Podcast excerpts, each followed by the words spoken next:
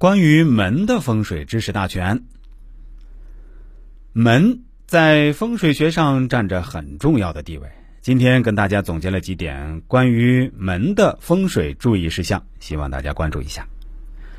一、安装大门时必须看清楚木纹是顺生或是逆生。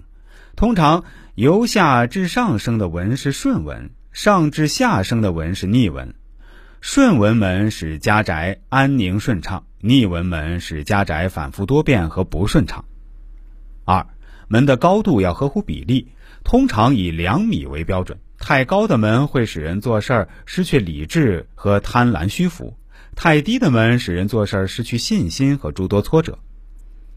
三、屋内的门尽量避免门对门，这样会形成此消彼长的情况，或者容易有口舌冲突。第四，在独立的一扇门上不可有两种或以上的颜色，否则这会令人有一种傲慢反复之效。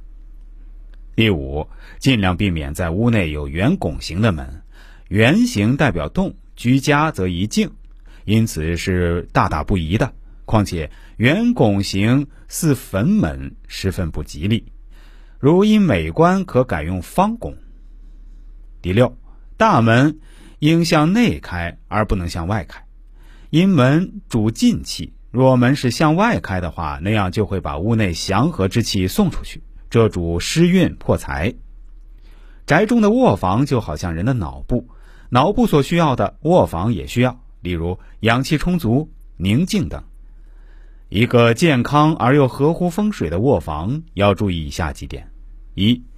卧房内衣物、家具或摆设必须整齐，不可凌乱。过期的报刊、杂志、多余的小事物都应尽量清理好，否则这会影响人的工作秩序，会有本末倒置的现象发生。第二，卧房内的光线必须要适中协和，不能太亮或太暗。在日间必须要让阳光照射房内，不能长期不见阳光，否则的话会使人意志消沉。迷糊不清，做事不理智。第三，卧房内的天花灯应尽量离开床的范围，意思是灯不可压床，若然的话会使人容易有筋骨之损。第四，卧房内的空气一定要流通。很多人习惯把房内的窗户常关，目的是减少尘埃，其实这会带来一个很不健康的后果：一方面容易生病，或遇病时久病不愈。另一方面会使人做事儿固执自我，容易在死胡同里徘徊。第五，卧房内不能有镜或反光物体直接照射床，包括电视机、荧光幕等，这会使人产生幻觉和心绪不宁，不得安睡。床在风水学上占着很重要的地位，不管是床的方向、床的形状、床的高低和床的质料，都必须要十分注意。因为它可以直接影响我们的精神健康，或间接影响婚姻。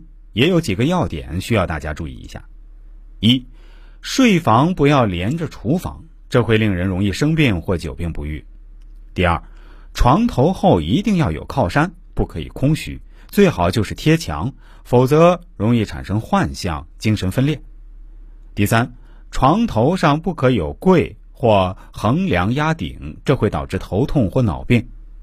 四，套房式的睡房要把厕所门常关，否则容易招惹官非小人和不聚财。第五，床的形状最好是四边形，切忌多边形或圆形，这会令睡者动荡不安，夫妻间会相互增添隐情和桃花。第六，床不能捂脚或粘连地面，会使睡者心脏衰弱和疏懒消极。七，不可睡水床或者是床褥过软，这会使睡者做事儿喜好高骛远、贪慕虚荣和喜欢制造是非，易招惹是非。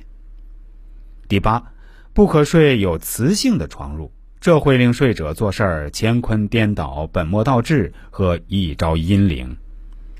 九，镜子不可对照床。最好是与床头的方向并排，否则会令睡者产生幻觉和精神分裂。